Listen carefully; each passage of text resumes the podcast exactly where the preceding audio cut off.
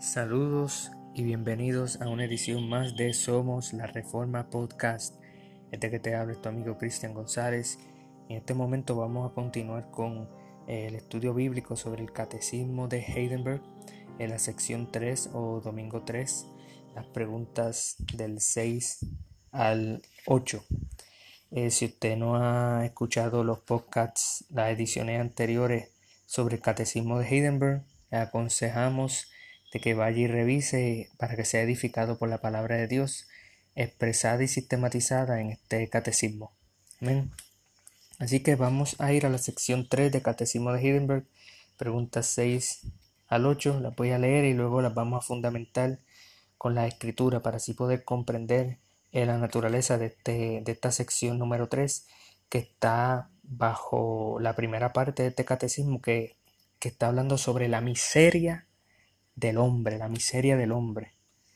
Amén. Así que la pregunta 6 dice así. ¿Creó pues Dios al hombre tan malo y perverso? Respuesta. No, al contrario. Dios creó, creó al hombre bueno, haciéndolo a su imagen y semejanza, es decir, en verdadera justicia y santidad, para que rectamente conociera a Dios su Creador, le amase de todo corazón y bienaventurado viviese con él eternamente para alabarle y glorificarle. Pregunta 7. ¿De dónde procede esta corrupción de la naturaleza humana? Respuesta de la caída y desobediencia de nuestros primeros padres, Adán y Eva, en el paraíso. Por ello, nuestra naturaleza ha quedado de tal manera corrompida que todos somos concebidos y nacidos en pecado.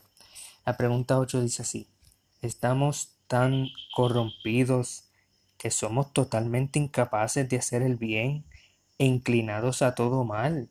Respuesta, ciertamente, si no hemos sido regenerados por el Espíritu de Dios. Amén. Este catecismo, esta sesión 3, eh, una continuación de la sección 2, Habíamos visto que el hombre es miserable, el hombre es pecador. Eso lo sabemos por la ley de Dios. La ley de Dios está sumariamente expresa en Mateo 22, 37 al 40, donde dice que amarás a tu Dios sobre todas las cosas y a tu prójimo, a tu prójimo como a ti mismo. Eh, y la pregunta anterior eh, de, de este catecismo era si podemos cumplir esa ley, la ley de Dios perfectamente, y la respuesta es no. No, porque el hombre está inclinado a aborrecer a Dios y a su prójimo. Así que en esta sección la pregunta 6 comienza eh, con una continuación, continúa con eso. Y la pregunta es tan importante porque hay personas que piensan que el hombre fue que Dios lo creó malo, fue que Dios lo creó así. Y fíjese que la, que la escritura, la Biblia no enseña eso. Y el catecismo expone esa verdad de la escritura de la siguiente manera, cuando dice, creó pues Dios al hombre tan malo y perverso? La respuesta es clara, no. Al contrario, o sea, Dios no creó a un ser humano neutral. Dios creó al hombre bueno. ¿Cómo lo sabemos? Génesis 1.31. Y vio Dios que todo lo que había hecho, todo lo que había dicho, y aquí que era bueno en gran manera, y fuera tarde y la mañana el día sexto. Cuando Dios terminó su creación, Él dijo que era bueno, Él vio que era bueno. Él no vio neutralidad, no había neutralidad. El hombre en su estado de inocencia fue creado bueno, fue creado recto. Amén. No fue creado neutral. Dios no creó al hombre perverso. El hombre se hizo perverso. Dios creó al hombre bueno. Y Dios creó al hombre a su imagen y semejanza. Génesis 1, 26 y 27 dice, entonces dijo Dios, hagamos al hombre a nuestra imagen conforme a nuestra semejanza y señoré los peces del mar, en las aves de los cielos, en las bestias, en toda la tierra y en todo animal que se arrastra sobre la tierra. Y creó Dios al hombre a su imagen, a imagen de Dios lo creó. Varón y hembra los creó. Amén. Ahí Dios crea varón y hembra. Ese es el hombre eh, cuando Dios lo crea a su imagen y a su semejanza. Es decir, que Dios los creó en, verdad, en verdadera justicia, en conocimiento, en santidad, para que rectamente conociera a Dios, diferente de los animales. El hombre tiene la capacidad de conocer a Dios su Creador, le amase de todo corazón y bienaventurado viniese, viviese con él eternamente para alabarle y glorificarle. En Efesios 4, 24 dice, y vestido del nuevo hombre creado según Dios en la justicia y santidad de la verdad. En Colosenses 3.10 dice, y revestido del nuevo hombre, el cual conforme a la imagen de él que lo creó, se va renovando hasta el conocimiento pleno. Amén.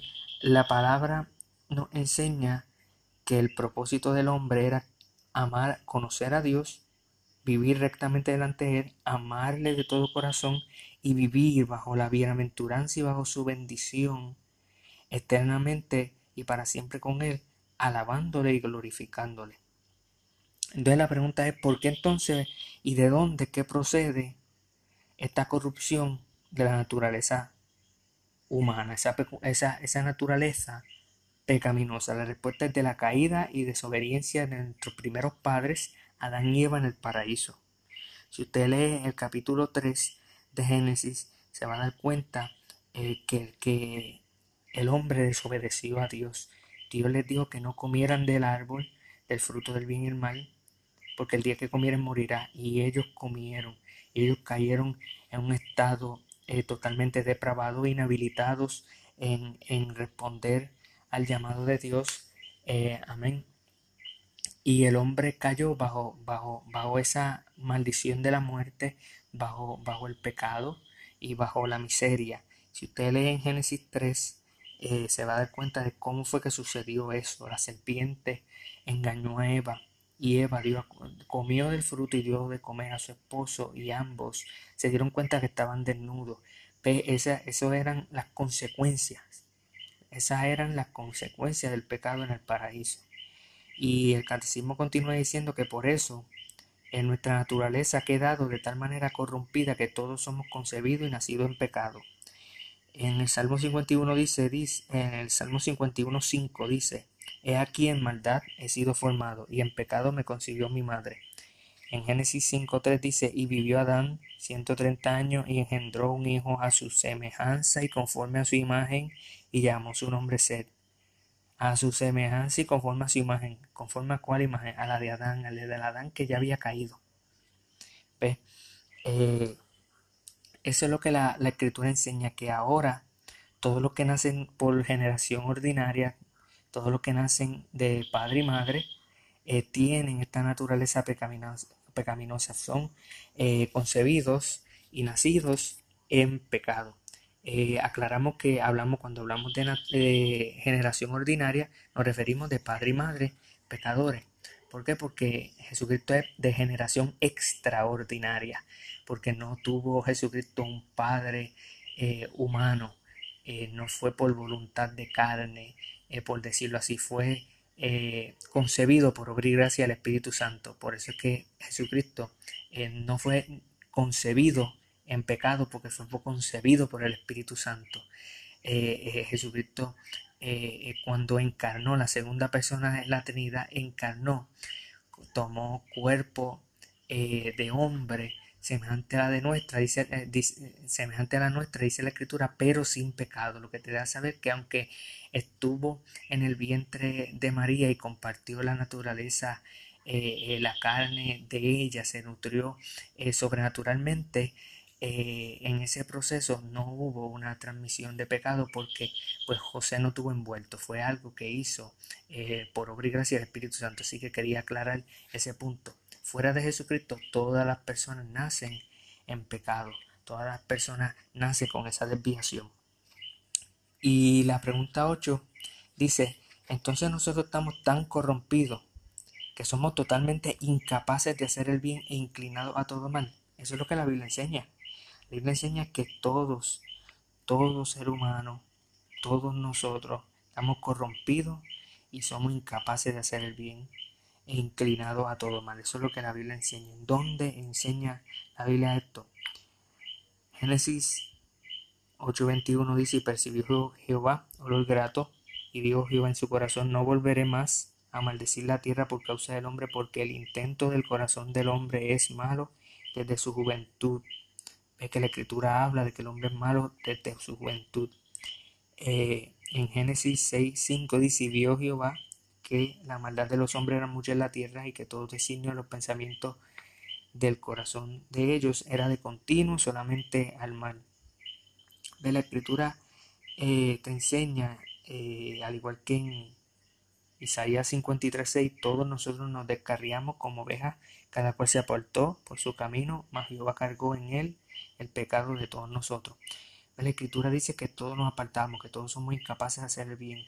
En, Génesis, en Juan 6:44 dice, nadie puede venir a mí si el Padre no le trae, y yo le resucitaré en el día postrero. Nadie puede, nadie tiene la habilidad, porque el hombre está totalmente corrompido, depravado, inhabilitado en venir a Cristo, en venir a los pies, en hacer el bien eh, y, hacer lo que Dios manda en guardar la ley. Eh, esto, eh, por, esta razón es que se necesita, como dice el catecismo, la regeneración, regenerado por el Espíritu de Dios. En Juan 3 dice que respondió Jesús y dijo, es cierto, es cierto te digo, que el que no naciere de nuevo no puede ver el reino de Dios. Amén. Eh, la escritura nos enseña más adelante en ese mismo eh, capítulo 3 de Juan, dice, respondió Jesús, de cierto, es cierto te digo que el que no naciere de agua y del Espíritu no puede entrar en el reino de Dios.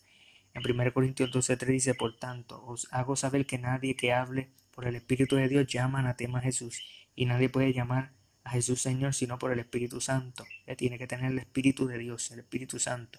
2 Corintios 3:5 dice, no que seamos competentes por nosotros mismos para pensar algo de eh, como de nosotros mismos, sino que nuestra competencia proviene de Dios, esa capacidad, ese poder, esa habilidad.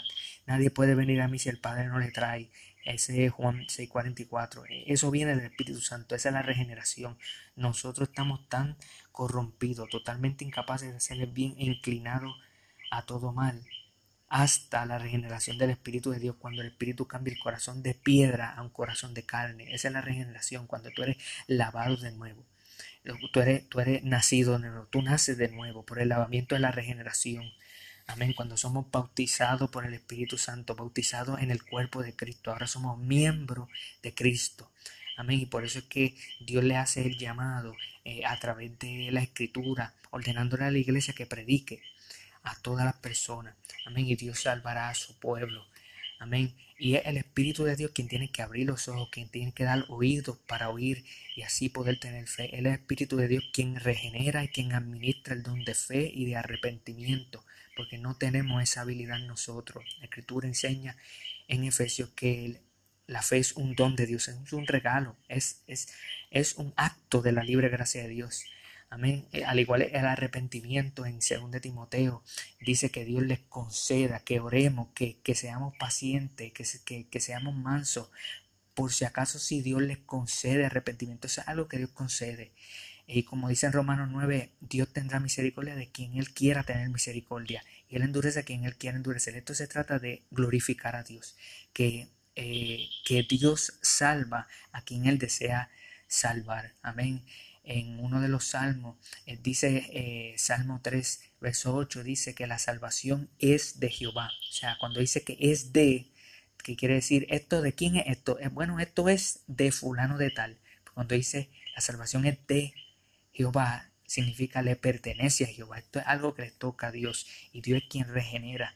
Y por eso es que tú, amigo que me escuchas, necesitas la regeneración, necesitas nacer de nuevo del agua eh, ya has nacido, pero te hace falta nacer del Espíritu.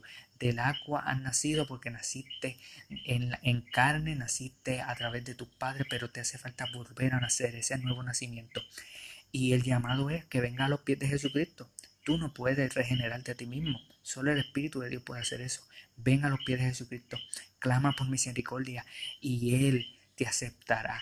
Y Él te regenerará. Y Él te salvará. Amén. Y comprendemos que la regeneración precede a la fe, pero a la misma vez sabemos que la Escritura nos dice que prediquemos y le digamos a la gente que tengan fe y que tengan arrepentimiento, que vengan a los pies de Jesucristo, eh, que solo Jesucristo les puede librar de la ira venidera en el infierno. Amén. Y eso es lo que enseña el catecismo de Heidenberg en esta, en esta sección. Así que muchas gracias por haber escuchado una edición más de Somos la Reforma Podcast. Que Dios les bendiga.